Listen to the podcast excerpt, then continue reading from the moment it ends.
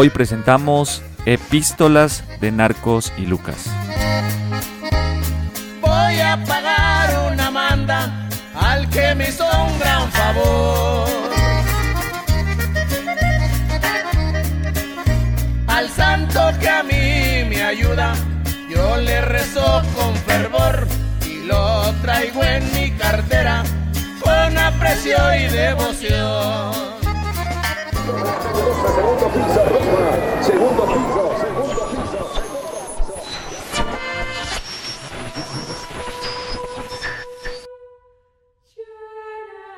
En el último día de la creación, presuntamente un domingo, Dios dijo, hagamos al hombre a nuestra imagen conforme a nuestra semejanza. Y el hombre, conforme a su imagen y semejanza, creó a Dios templos, pinturas, vitrales, novenas, veladoras, estatuas, medallas, estampitas, muñecos, bebedizos, libros, oraciones, camisetas y todo cuanto adminículo se pueda usted imaginar ha sido creado y adaptado al mercader de la fe.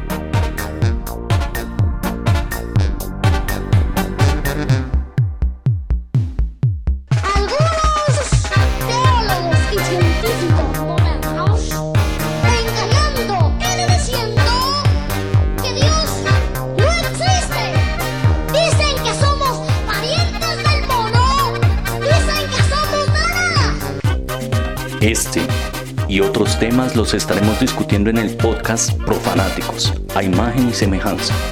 Perdónenos porque no sabemos lo que hacemos.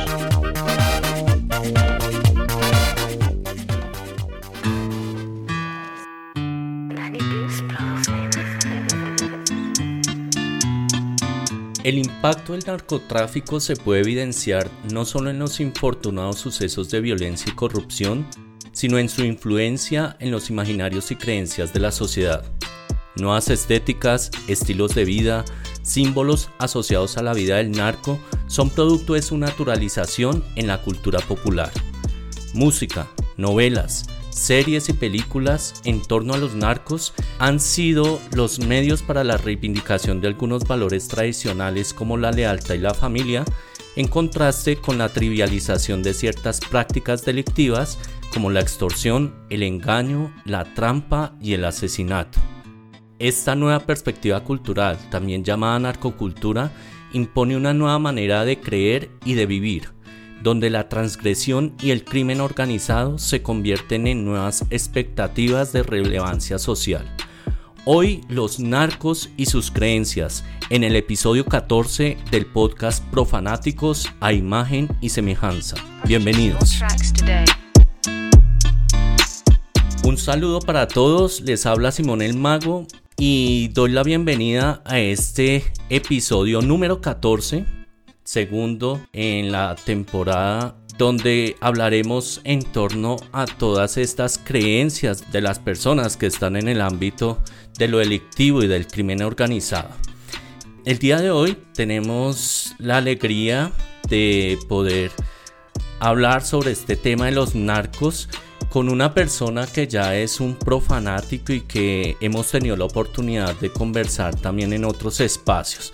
Le doy la bienvenida a Alex Rivera Delgado, un economista dedicado a investigación de mercados y desarrollo de tecnología y con quien tenemos ya hay una relación interesante. Alex, ¿cómo estás? Bienvenido. Hola, ¿qué tal? Saludos a todos los profanáticos. Me alegra que nos puedas acompañar acá. ¿Cómo has estado? ¿Qué tal estos días? Muy bien, muchas gracias. Pues han sido días este, de recogimiento porque pues no se puede salir mucho. Pero con enorme gusto estando aquí con ustedes, compartiendo. Qué bien. Bueno, pues bienvenido Alex. Y también acá saludo entonces a los santos y patrones del programa, hermano Lucas. ¿Qué tal? ¿Cómo estás? ¿Qué ondas, carnal? ¿Cómo va todo? Muy bien, ¿tú qué tal? ¿Cómo has estado? Bien muchacho, acá como, como nuestro invitado, resguardado, en confinamiento, pero bien. Qué bien, me alegra. Hermano Santo, ¿tú qué tal? ¿Cómo estás? Pues todo muy bien por acá, en México. Tranquila la cosa. Sí, ok, bueno. Entonces, Les doy la bienvenida, bienvenido Alex, tú que ya eres un profanático a todos los cofrades que nos escuchan y demos inicio entonces con este episodio. Cuando se habla de narcotráfico, dos son los países que cobran un protagonismo, que es México y Colombia. Y hay que entender algunos aspectos a nivel general, especialmente en Colombia, sobre eh, cómo se desarrolla todo el tema del narcotráfico en la historia. En primer lugar, pues conocemos el concepto de cártel, pero realmente lo de cártel viene de una palabra que se usaba en las empresas alemanas que se reunían para fijar precios y cantidades. Y es que el cártel, que incluso hoy día se hace conocido cuando se hace manipulación de los precios, pues ya aparecía desde los años 20 en el caso de Colombia, cuando la marihuana se cultivaba y era consumida en el país. ¿Y por qué quiero traer esto a colación? Porque de entrada pareciese que cuando nos hablan de narcotráfico se nos vienen los años 80, 70, 80, con todo el auge y acá en Colombia especialmente el impacto que tuvo Pablo Escobar y todas estas fechorías y acontecimientos que sucedieron de impacto no solo social sino político. En Colombia, en los años 20, los lugares donde se sembraba la marihuana era la costa caribe, el viejo Caldas, el Valle del Cauca, Antioquia. Es decir, que ya desde esta época puede decirse que viene el tema del narcotráfico, pero Curiosamente, si se cultivaba era porque había cierta legalidad en el consumo de estas drogas, de la cocaína, que desde el siglo XIX en Europa tenía fines medicinales e incluso recreativos.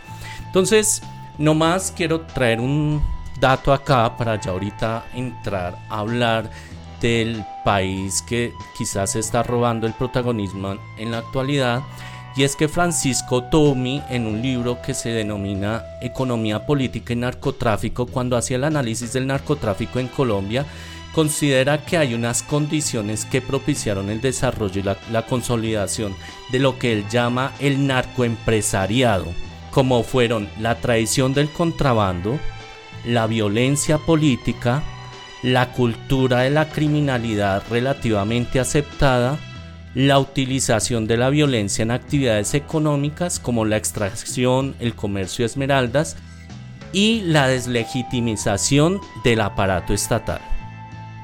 Que a mi modo de ver creo que son aspectos que son relevantes para entender también el por qué el narcotráfico logra desarrollarse y toma fuerza posteriormente y acá sí nosotros entraríamos a hablar de los 70s y 80s. Sin embargo, si bien Colombia tiene un protagonismo, México en la actualidad está en esa escena, ¿sí? en las noticias, en las series, en lo cultural, México se está robando ese protagonismo de todo el tema de los narcos. Entonces en ese sentido yo sí quisiera, Alex, que nos contaras un poco cuál ha sido esa génesis del fenómeno del narcotráfico ya lo vimos algo en Colombia, en México, tú que vives allí en México, y si se puede afirmar que es un mea culpa de Colombia el tema del narcotráfico a partir de Pablo Escobar para que llegara a México. Pues para poder tocar el tema nos tendríamos que ir 100 años atrás en el caso mexicano, eh, en una primera estampa. Después nos vamos a ir más lejos. Pancho Villa, el revolucionario del norte, el creador del ejército de la División del Norte, es un hombre que jamás consumió alcohol.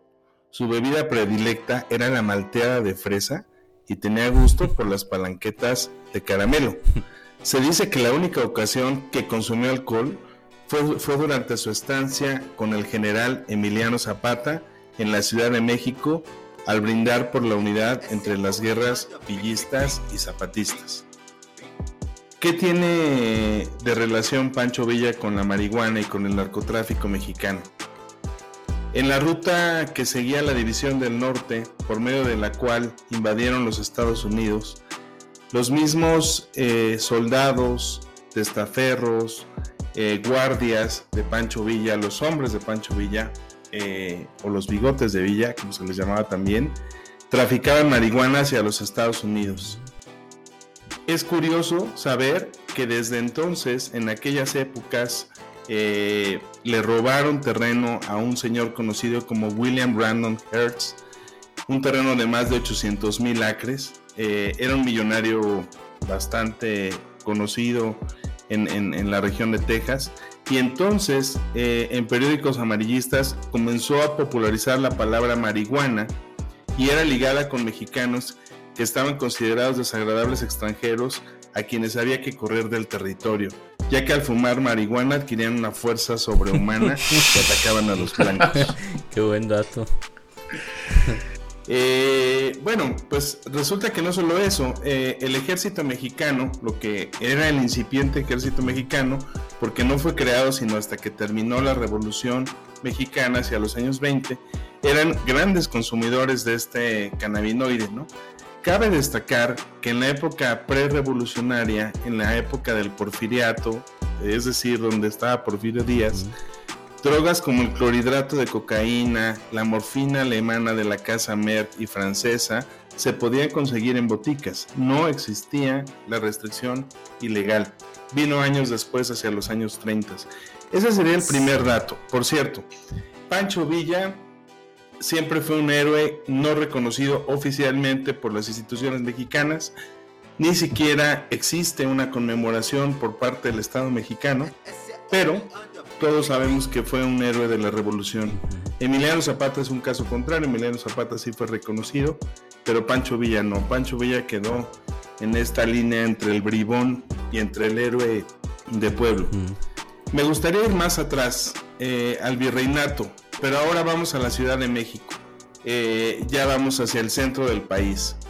En, 1523, cuando es conquistado México por Hernán Cortés eh, y cae Tenochtitlan a manos del Imperio Español, alrededor del Templo Mayor se construye el Palacio Virreinal, lo que era el Palacio Real realmente, ¿no?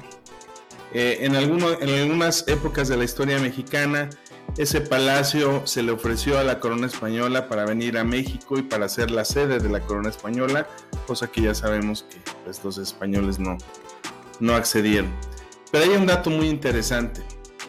Desde hace más de 300 años existen historias donde los guardias del virrey eran asaltados por vecinos, vamos a llamarle vecinos del virrey, de tres, de tres barrios eh, que hoy son conocidos como Lagunilla, Tepito y La Merced. ¿no? Estos barrios son circundantes, eran más oscuros, eran, eran barrios donde, donde se, se ejercían el comercio. El comercio informal siempre ha existido en México. Y desde aquella época eh, estamos hablando de que por lo menos 300 años de, de, violencia, de robos, de asaltos, existen en estas tres, en estas tres entidades, en Tepito, en el barrio de la Lagunilla, en el barrio de la Merced. Entonces, precisamente, eh, pues hoy en día no son lugares muy seguros para transitar, pero es, es, cuando entonces tenemos que hacer una revisión en la historia mexicana y poder entender que lleva más de tres siglos enraizada en el ADN mexicano, la cultura, tanto del robo, la cultura también de la violencia y por supuesto la cultura del narcotráfico. Me gustaría finalizar con un dato, el barrio de Tepito. En el barrio de Tepito eh, se caracteriza porque fue el creador de los albures mexicanos, este doble sentido sexual machista que nosotros tenemos. Y se dice que en realidad era una manera de codificar el lenguaje para que los españoles no pudieran entender pues todos estos este, tratos, trastes, eh, pandillerismos, ¿no? y, era como una forma de esconder el lenguaje. Entonces, eh, no solamente en la cultura del el tráfico de estupefacientes, la cultura de la violencia, sino en nuestra misma forma de hablar se encuentra esta forma de vivir y por lo menos llevamos tres siglos así en México, en el caso del centro de la República. En el caso del norte, pues por lo menos 100 años en la ruta de marihuana. Era una ruta donde corría marihuana hacia los Estados Unidos y es una ruta donde eh, corren armas desde los Estados Unidos a México. Esa ruta persiste hoy. Hay varios cárteles que han sido formados a partir de esa ruta. Qué interesante, porque mira que acá en el caso de, Colombia, en Bogotá, precisamente una de las zonas más peligrosas, es decir, haciendo como un símil a México, que era el Bronx, quedaba muy cerca al palacio, ¿sí? donde vive el presidente, y justo conectado donde queda la Guardia Presidencial, que es el ejército que está ahí custodiando toda la zona, que es un centro además muy político, ¿no? Y en los años 20 el tráfico en Colombia inició, fue por Puerto Colombia, en la costa, en Barranquilla y eran puntos de conexión que se comenzaban a dar.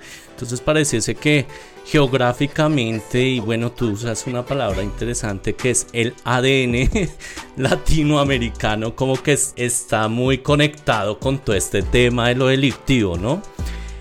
Ya en la actualidad, más o menos cómo se, se ve y cuál sería la lectura que entonces tú podrías hacer, Alex, de todos estos cárteles o carteles de la droga allá en México. Hay un informe eh, en los Estados Unidos que recién acaba de, liberar la DEA, que estos informes tenemos que tomarlos como una especie de lenguaje político entre los dos países, ¿no? Los países emiten, emiten informes para que el otro lo lea de manera indirecta. Pero más o menos la DEA calcula que el 30% del territorio mexicano está en manos del narcotráfico.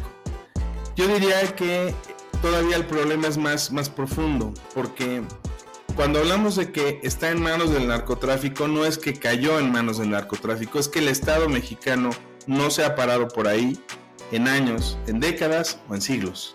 Entonces, ante el abandono de las instituciones del Estado mexicano, ante la lejanía de eh, los poderes establecidos y ante la lejanía de la cultura social y ante la falta de tejido, por supuesto que va a llegar el narcotráfico y va a empezar a enraizarse a partir de la cultura que nosotros ya tenemos añeja. Entonces, eh, no, no debería de sorprendernos ese fenómeno. Incluso yo diría que la DEA se queda corta con decir que el 30%, yo creo que es mucho más. Pues bueno, ya ahí has tocado varios temas, porque quizás más adelante vamos a ver desarrollado en el podcast que la pobreza también se convierte en una condición para que pueda aflorar este tipo de, elementos. Y cuando aflora, no aflora solamente el narcotráfico, sino que precisamente hay un vínculo directo con el tema de las creencias religiosas. Y es que cuando se trafica, se trafica no solo con drogas, sino con ciertos estereotipos, con cultura y las creencias también se han encaletado en América Latina y entre los diferentes países. Entonces, Santo, el tema de las creencias religiosas es muy importante en la narcocultura y, si hay algo que es interesante es que hay un sincretismo con respecto no solo al manejo de los santos, sino a otro tipo de prácticas que incluso hoy toman fuerza como la santería. Sin embargo, parece que el catolicismo ha tenido ahí mucha fuerza y eso se ve en que los narcos tienen sus santos, pero hay narcos que se vuelven santos. ¿Qué nos puedes contar en México? Acá en Colombia tenemos a Pablo Escobar, tenía devoción por el Santo Niño de Atocha y la Virgen, la María Auxiliadora, ¿no? Y las vírgenes, que no eran solamente en advocaciones, sino las niñas, ojalá menor de 13 años, ¿no? Y todo el problema que hubo allí en torno a la prostitución. Bueno, y Pablo Escobar que se vuelve también santo, ¿no? Porque él es un santo de devoción acá para muchos en Colombia y bueno, y me imagino que en México. En, el caso de México, ¿qué devociones y símbolos tienen estos patrones del mal? Pues sí, el tema de las intersecciones entre lo delictivo, entre todo lo que se ha dicho hasta el momento y pues las creencias es muy notorio y pues como ya lo dices, hay bastante relación entre las creencias, entre eh, la religión, ¿no? Y, este tipo de personajes que pasan de ser creyentes y devotos también a ser este, hasta deidades, ¿no? O sea, o, santos de devoción de muchos y muchas en estos tiempos, más cuando se trata de, del cine y de series que han enaltecido también sus figuras, ¿no? Entonces en el caso de México hay un personaje muy curioso, muy interesante, que es este Nazario Moreno, que es quien funda al cártel de los templarios, que en estos momentos ya está prácticamente acabado. se, se, proclamaba a sí mismo ¿no? como el salvador del pueblo y aún en nuestros días, en su región, que era Michoacán, lo conocen como San Nazario, precisamente porque pues la narrativa de los narcos es precisamente eso, ¿no? Que se, muestran como, la devoción, como muy familiares, en fin, y muy dadivosos con el pueblo, entonces lo va, el pueblo pues también los va enalteciendo, ¿no? Entonces hay, esa figura del narco también se convierte como en una figura sagrada, ¿no? Con ese prototipo de, lo sagrado. Y pues bueno, se ha hablado mucho de este, de este personaje de Nazario, pero alguien que pues hay que traer a colación sí o sí en este contexto de narcotráfico y de, y de narcos, pues ese es a Jesús Malverde, reconocido pues este, por muchas personas, por muchos devotos en todo el mundo y pues en México, en Colombia, en muchas partes, en Estados Unidos tiene bastante acogida, ¿no? Y Jesús Malverde pues es un personaje muy curioso porque a finales del siglo XIX eh, es como un tipo de Robin Hood que empieza a robar y asaltar a los acaudalados, a los terratenientes, para darle a los pobres. Bueno, al final ese es el mito que se crea, ¿no? Para precisamente darle esta parte sagrada a este personaje. Y lo curioso también es que dentro de las creencias, pues también hay jerarquías. Me llamaba mucho la atención porque está vinculado el tema de los sicariatos también, ¿no? Eh, los estrados más bajos están vinculados o se, se circunscriben a creencias eh, un poco bizarras, raras, como la Santa Muerte o el mismo Malverde. Pero es curioso también que ya los narcos oficiales, ¿no? los que tienen vínculo con la política, con la religión, con los obispos, pues tienen sus devociones normales, o sea, como pasaba con el Pablo Escobar, con el Niño Jesús de Atocha, el Sagrado Corazón, María Auxiliadora, en este caso también en México Guadalupe, ¿no? Y santos pues que ya se reconocen dentro de la iglesia. Curioso ese dato porque ya abajo y un autor que, leía decía precisamente que como que en esa carencia, o sea, en esa conciencia de redención, de, carencia de redención, se aferraban a, deidades, digamos, como un poco más al margen, ¿no? O sea, como que son los que lo pueden salvar, porque al final ellos en su conciencia saben como que desde la iglesia o esto no tienen como ese perdón o esa redención, ¿no? Porque precisamente se dedican a ser los verdugos de estos, de estos sistemas. Entonces, este es muy interesante la figura de Malverde y pues bueno, quienes conocen un poco de la historia de este, de este personaje, pues también tiene su, iglesia, tiene sus devotos, en fin, y ha tomado mucha, mucha fuerza también. Acá en Bogotá precisamente reaperturaron, creo que en el 2019 hay un templo a Malverde y queda en un barrio que se llama Ciudad Bolívar, bueno, una localidad que es precisamente donde se da como este tema de vulnerabilidad social y el que ha estado liderando este tema es una persona que salió de la cárcel y que él hablaba precisamente como esa devoción asociada a la Santa Muerte también, pues como ya se han importado y están tomando fuerza en nuestro territorio. A mí me llama la atención aquí dos cosas y la primera es la figura de Malverde, ¿no? El origen de Malverde siempre se ha discutido que si existió, que no existió, pero si tú ves la figura del santo, tiene esa figura icónica del macho del cine mexicano. Es un híbrido entre Pedro, entre Pedro Infante y Vicente Fernández y todos estos personajes que ve uno con su bigote muy, muy espeso, patillas y su pinta de charro, ¿no? Eso por un lado.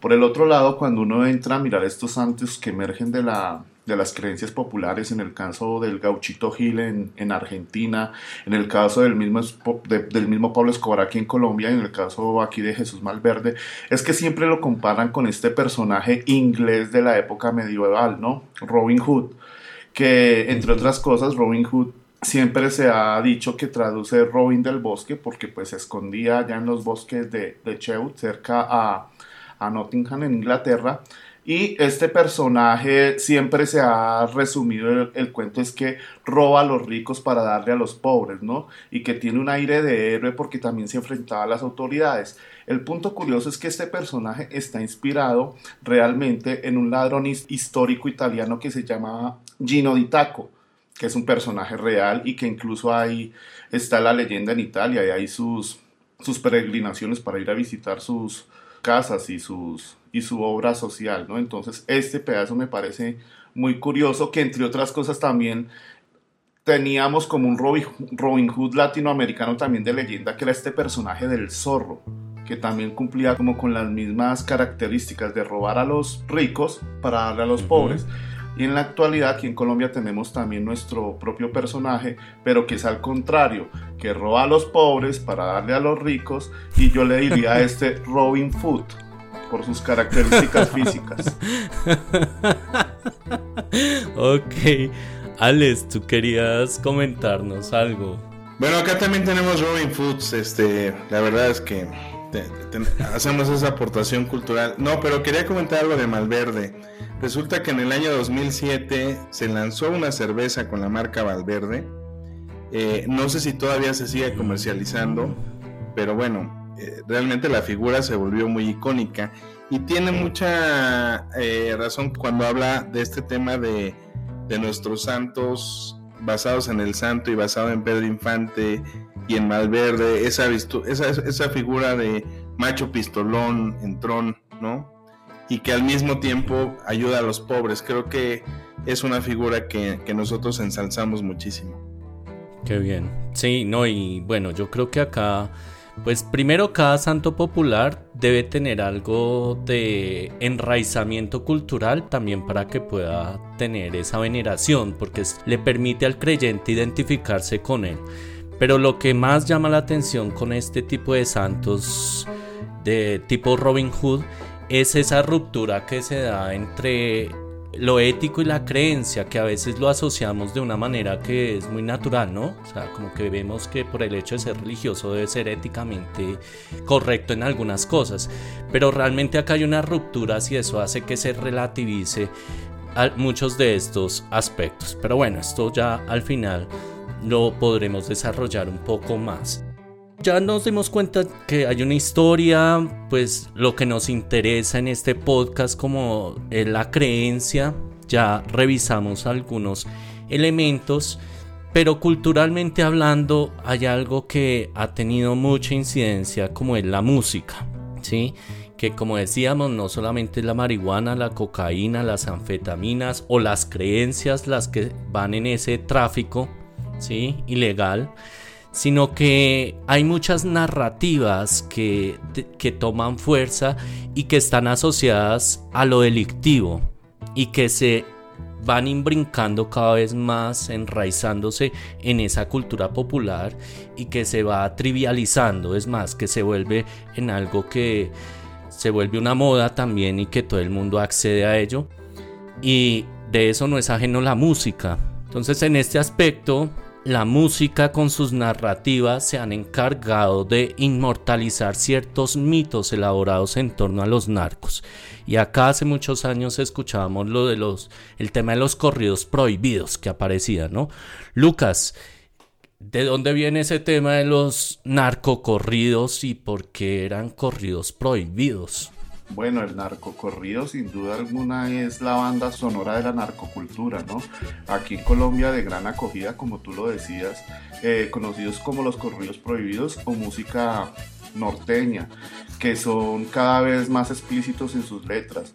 Nos cuenta pues ese modus vivendi operandi de las organizaciones al margen de la ley y sus protagonistas, ¿no? Los temas más recurrentes en las letras de las canciones siempre están ligados a los excesos, las drogas, las armas, donde se cabe resaltar el cuerno de chivo, es un arma como de, de, gran calibre.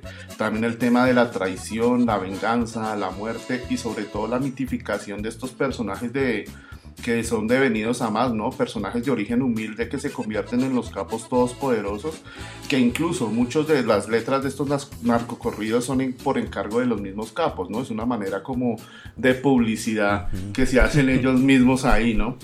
El caso es que el narcocorrido es un subgénero del corrido mexicano que hace parte pues, del folclore de la cultura popular mexicana y tiene su origen en, la época de la colonia.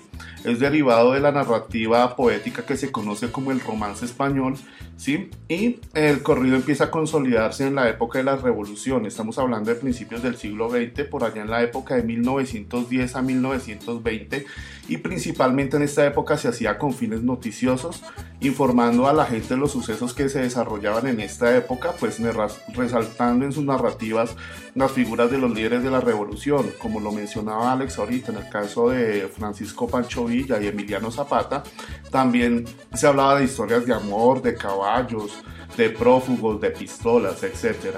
Eh, en lo que corresponde a la parte musical, inicialmente se hacía con instrumentos de cuerda, ¿sí? Y entre los años 30 y los años 60 se van incorporando instrumentos como el bajo, el bajo sexto, trompetas, saxofones, batería, que son propios de la música alemana, de la polka y de la música tropical. Esto se dio en los Estados Unidos, en la frontera, básicamente porque allí se acentuaron muchos alemanes. Entonces, hacia los años 30 se cogen estos instrumentos y se incorporan a la música mexicana con una cuestión política que se dio allí, que era el renacer chicano.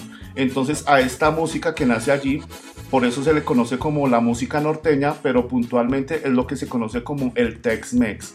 El primer narco corrido o el primer corrido que habla sobre el tráfico de drogas se graba en los años 30 y pues el nombre es El Padrote. El corrido, como lo conocemos en la actualidad, con su música y su estructura como tal, se revitaliza durante los años 70 cuando se graba la canción Contrabando y Traición.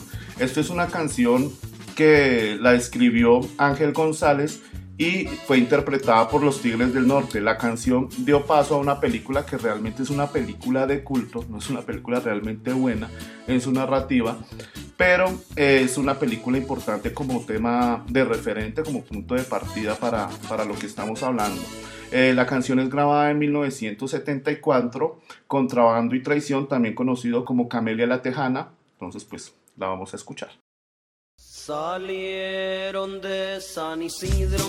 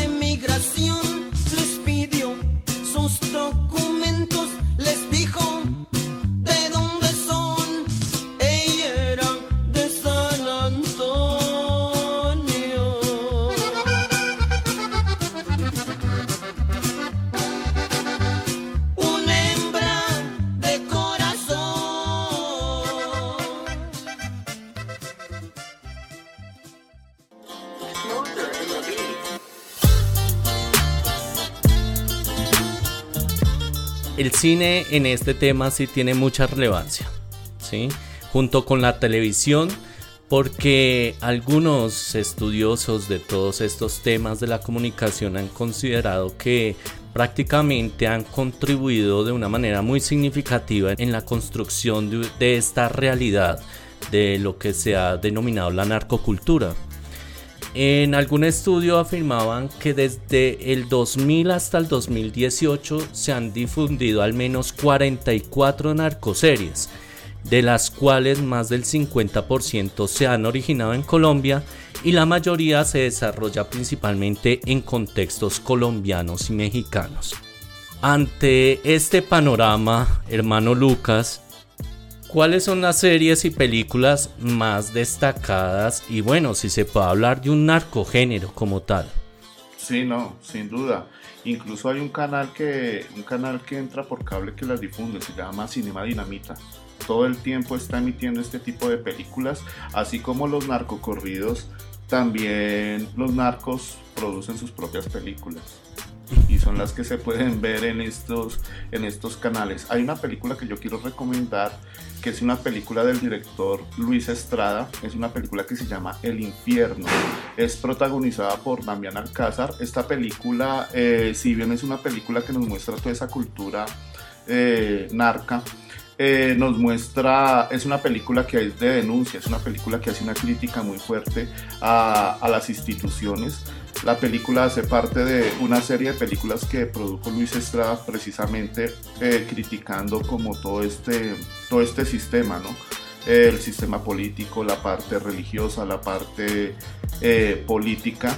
películas como la ley de Herodes, la dictadura perfecta, pues hace parte de este, de este, de este grupo de películas que les estoy mencionando. Entonces, recomendada El infierno. Y más que el cine, yo creo que lo que se ha tenido un éxito es el tema de las narcoseries, ¿no? que incluso eh, trabajan mancomunadamente entre Colombia y México porque muchas de las películas o de las series que se hacen acá se replican allá se transmiten allá o simplemente se reversionan allá, ¿no? Es el caso de, La Reina del Sur, que incluso creo que es un libro, Rosario Tijeras, El Cartel de los Sapos, La Viuda Negra, El Patrón del Mal, El Señor de los Cielos, o sea, hacen parte de todo este grupo de, series y películas que son de, gran aceptación tanto aquí como allá. Y que han tomado mucha fuerza en estas plataformas, ¿no? Que además son muchas pues que ya se grabaron hace mucho tiempo y que vuelven y las transmiten y la gente como que sigue ahí alimentando todo este, este gusto por, por este, este tipo de series. Hermano Santo, ¿tú tienes algún recomendado? ¿Tú has visto alguna de estas películas? Bueno, he visto alguna de las series como esta de los eh, El Patrón del Mal, bueno, y y la del infierno, o sea, de verdad me voló la cabeza, estuvo muy buena. Creo que es un buen recomendado precisamente para ver todo este tema de lo sistemático, ¿no? O sea, cómo se concatenan las cosas, porque el narco no es un apéndice del sistema, es parte del sistema. Y esta película lo, lo, mm. lo narra muy bien. Y que tiene un liderazgo, ¿no? O sea, es como el narcotráfico termina liderando y organizando la institucionalidad de un Estado que es algo que creo que no está lejos de una realidad, de, las realidades que vivimos, ¿no? Alex, ¿tú tienes algún recomendado? ¿Tú eres de narcoseries? Eh, pues solamente quería, quería puntualizar los temas de La Reina del Sur. Es un fenómeno muy interesante porque la novela como tal fue escrita por Arturo Pérez Reverte, es un español, ¿no?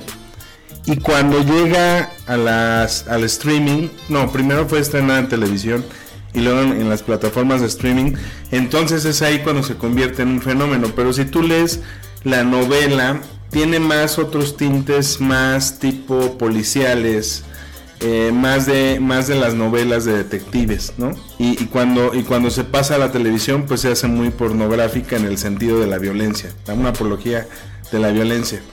Y quiero, quisiera destacar otro tema, en el tema del infierno, pues Luis Estrada también nos da eh, la, dictadura perfecta y un mundo maravilloso, que con esas, esos son los dos, los otros dos eh, películas con las que hace una trilogía en la que es una frontal crítica al Estado mexicano. Sí, sí, sí, sí, y que muestra las diferentes perspectivas de esa cultura precisamente que va tomando de la pobreza, de los nuevos ricos, pero sobre todo desde la riqueza fácil, ¿no? Entonces creo que bueno, ahí hay varios recomendados, sobre todo la película, creo que es un cine más crítico, las narcoseries pues siguen tomando fuerza, pero realmente es por para un nicho de mercado, ¿no? Que sigue alimentando esa narcocultura que ya se ha impuesto. Sí, aquí realmente el tema en la actualidad, el auge, eh, pues va a parar en el tema de las, de las series como tal. Pero pues cine de, de narcos y todo eso se viene haciendo desde los años 70, tanto allá como acá, lo que les decía ahorita. Camelia la Tejana es una película del año 76. Incluso la banda del carro rojo, el jefe de jefe son son canciones que también llevaron al cine. Aquí en Colombia la primera película que habló puntualmente, que yo recuerde, sobre el tráfico de, de drogas se llamaba Colombia Connection y era dirigida por Gustavo Nieto Roa, que tenía su actor fetiche en ese momento, que era Carlos el Gordo Benjumea. Entonces ahí como dato curioso, pero desde los 70 creería que se viene haciendo apología. narcocine, narcocine. narcocine. Ok, bueno, pues todos invitados a ver cualquiera de estas películas.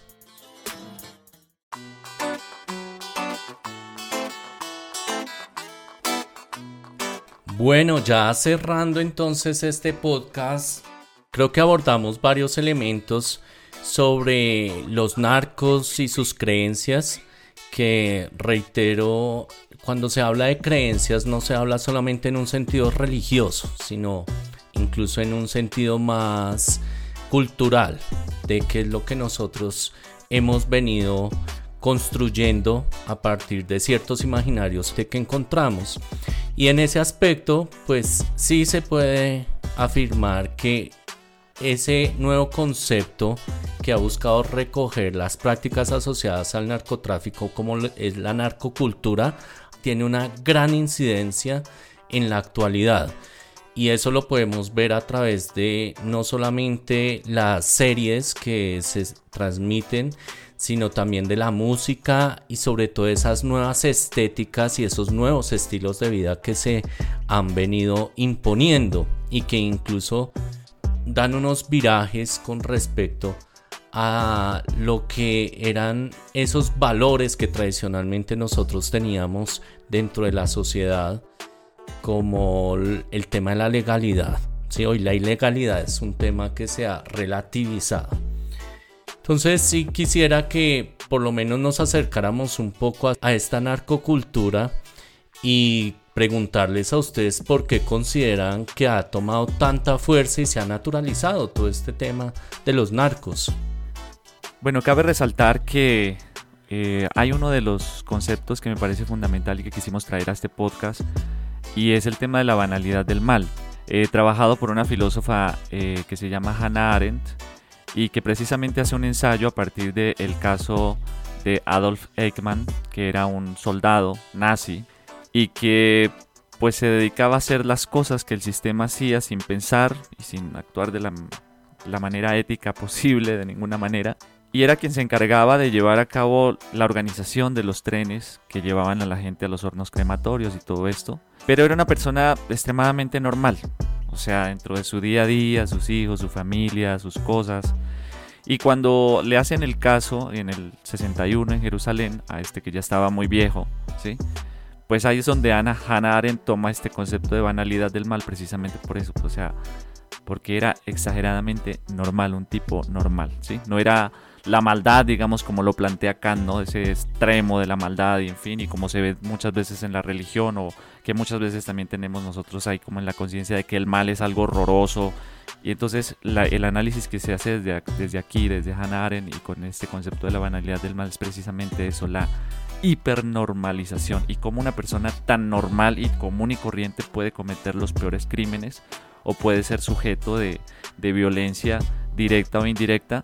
Y esto lo traigo a colación precisamente hablando del tema de los narcos, porque dentro de las series también se incrusta este concepto, precisamente mostrando a personajes, como Pablo Escobar o, o el Señor de los Cielos, de una manera supremamente normal, devotos, personas de familia, este, con sentido social, con sentido político, en fin, con un sentido ético, entre comillas, pero que al final son personas que cometen mucha maldad, o sea, ¿sí?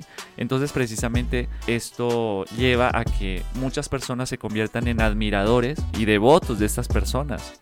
O sea, muchos jóvenes incluso le preguntan a uno como colombiano, no solo acá en México, sino en partes donde uno va como que ven ese héroe, ¿no? que, es el narco y que cuéntame porque es que esta persona me llama la atención y es porque las series han ido arropando también con toda esta bondad, si se puede decir, ¿no? A estos personajes que pues se han llevado a la bolsa muchísimas personas, ¿no? O sea, miles de personas han matado, en fin. A mí me pasó una, una experiencia curiosa en Cuba. En Cuba la calle principal se llama la calle Obispo. Iba yo caminando ahí con mi señora cuando un tipo de, de Cuba me dice, oye tú, mexicano, Le digo, no, yo soy colombiano.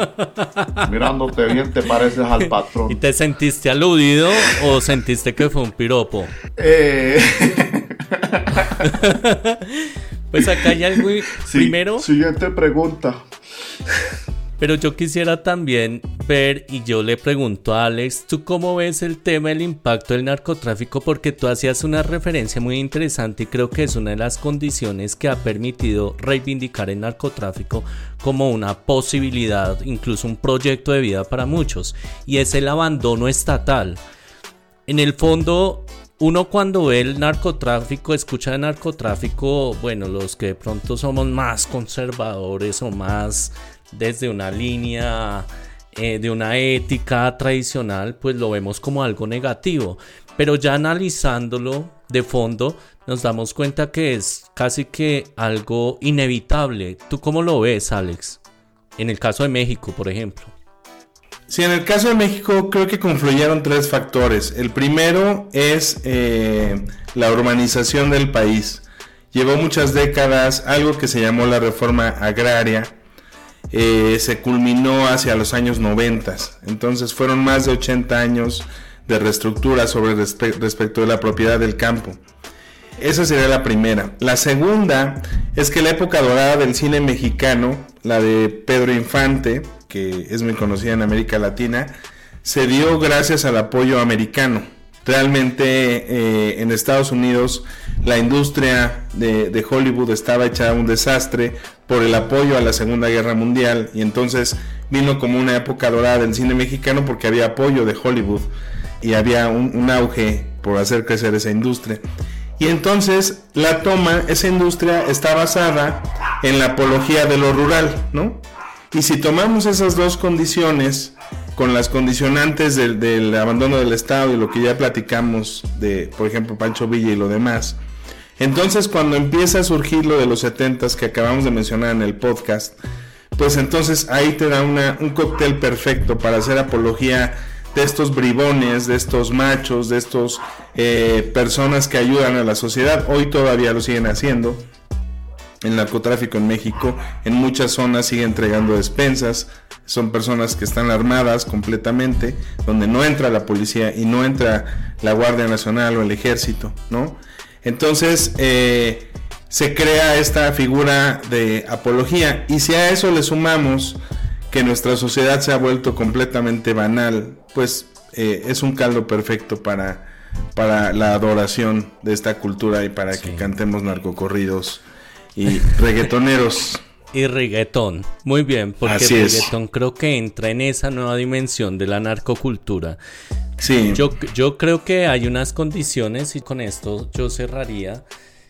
Hay unas condiciones para adquirir una membresía en esa nueva religión de la narcocultura. Y es usar cierto tipo de ropa, usar cierto tipo de modismos, el nuevo uso de las redes sociales, porque curiosamente también el tema de las redes sociales es una ventana para poder visibilizar todas estas excentricidades que se viven en la narcocultura. La imagen es la que muestra, es la que vende, sobre la que se vive, ¿sí? Y sobre todo que creo que es algo que heredamos de el narcotráfico y de toda esta cultura que ahí tendríamos que entrar a mirar si realmente va en nuestro ADN o no, ¿sí? validar ese tema, pero es ese interés por el dinero y la apropiación del estilo de vida del CAP. Hoy todos en el fondo pareciese que llevamos dentro un narquito chiquito que es el que nos impulsa a lo fácil, a que no importa si es bueno o malo, ¿sí? esto de que el fin justifica los medios y cómo adentrarse pues en toda una onda que ya no es de pocos, sino que nos estamos dando cuenta que en América Latina ha tomado muchísima fuerza y la narcocultura prácticamente se está volviendo el pan de cada día en contextos de clases bajas y altas porque eso lo evidenciamos prácticamente en todas las esferas sociales. Y otra cosa que, hemos dicho acá durante el programa es que en, en, resumidas, pues la mayoría de la gente no está contenta con el Estado. Entonces, cualquier personaje que vaya en contra de las normas y se revele, genera esa empatía, porque nosotros somos una sociedad que está criada y diseñada para obedecer y no para respetar. Entonces, cuando usted se revela, ¿cierto? Es cuando se da esa admiración. Y estos personajes, pues, lo que hacen es rebelarse precisamente contra un, eh, un Estado, contra unas normas. Y bueno, ahí es como mi acotación frente a eso. Que eventualmente no es plata fácil, como la gente dice. Si fuera fácil, todos nos dedicaríamos a eso. ok, sí. Fácil no es. Sí, por supuesto, al margen. Pues bueno, creo que eh, acá ya quedan muchos elementos que se pueden profundizar. Algo cierto y creo que la gran conclusión es que estos narcos, ya muchos muertos, pues sí son santos de devoción de muchas personas, se han convertido en paradigma cultural y este concepto de la banalidad del mal, como realmente el mal lo naturalizamos y es más se convierte como en esa transvaloración que estamos teniendo socialmente, pues son nuevas perspectivas que se nos plantean que vale la pena seguir indagando. Pues un agradecimiento a todos los que nos escuchan, eh, a los profanáticos, los cofrades y bueno, invitarlos a que sigan escuchando no solo esta temporada, sino las anteriores. Pueden acercarse a nuestra fanpage en www.profanáticos.com, seguirnos en las redes que estamos por ahí activos, escuchar nuestras audio parábolas, escucharnos por las plataformas Buzzsprout, Spotify y también que estamos sonando nuestros capítulos en diferido en la emisora digital Radio Digital América, que es una emisora especializada en marketing, diseño y publicidad www.radiodigitalamerica.com. Y bueno, los que de pronto nos escuchan por primera vez, que se puedan conectar en esta temporada de Santos al margen de la ley y las otras donde abordamos temas como el esoterismo, la temporada de esoterismo y de los santos populares que fue con la que comenzamos. Entonces un saludo para todos ustedes, un agradecimiento Alex Gracias por estar acá compartiendo con nosotros no solamente de tus conocimientos, sino de tu presencia. Sabemos que venimos acá eh, creando unos lazos de amistad y pues también de proyectos muy interesantes. Y bueno, ¿qué invitación quieres hacerle a los profanáticos y hablarnos acerca de esos proyectos que también vienes adelantando? Bueno, primero que todo agradecerles, agradecerles su amistad y mi admiración sincera al proyecto de Profanáticos. La verdad es que eh, los felicito mucho por la iniciativa. Y recordarles que, bueno, me pueden encontrar en facebook.com, Renacer es Innovar. Renacer es Innovar es un proyecto más que un canal digital, es un proyecto para poder eh, generar contenidos inéditos basados en cultura, arte, innovación y sociedad es poder generar nuevas metodologías para la creación de contenidos, pero sobre todo para llegar a tener impacto en las nuevas generaciones, ¿no? Ese es el objetivo de Renacer. Qué bien. Pues bueno, ahí seguiremos conectados porque sabemos que vienes también tú con bastantes perspectivas acerca de este proyecto, entonces todos también invitados a seguirlo y bueno, ¿quieres enviar un saludo? Pues sí, enviar un saludo a Colombia, que es un hermoso país y que pues siempre está en mi corazón. Tuve el privilegio de trabajar y de vivir allá. Sí, y bienvenido por acá también cuando quieras volver para hacer un narco tour que también están de moda acá en Colombia, ¿no? Para ser el patrón allá. sí, ir donde el patrón. Sí. Y de paso visitas la catedral. En la de Medellín. Bueno, Santo, ¿con qué nos vamos entonces el próximo podcast? Perfecto, pues bueno, unido a estos temas que, como ya saben, tienen este, el vínculo y la narrativa que va con una secuencia, ¿no? Entonces, para el próximo podcast los invitamos a escuchar el tema del sicariato, que está muy vinculado también al tema del narcotráfico y demás, pero que también en el mundo urbano, ¿no? Y también rural, se ha ido llevando a cabo este tipo de prácticas, o sea, en este submundo también. Entonces vamos a hablar sobre esto y también sus creencias que son Muy bien, sí, en, el mundo de la división del trabajo, el sicariato como una ramita que sale ahí de toda esta narcocultura. Pues invitados a todos a que nos acompañen al próximo podcast. Y Lucas, ¿cuál es esa canción de cierre y esos saludos a nuestros cofrades? Muchas gracias Simón, muchas gracias Santo, Alex, un fuerte abrazo, muchísimas gracias por, por participar. Antes de enviar los saludos, quiero hacer una salvedad. Es que el nombre de nuestra tercera temporada, Santos al margen de la ley, no tiene nada que ver con la situación actual de nuestro Nobel de Paz.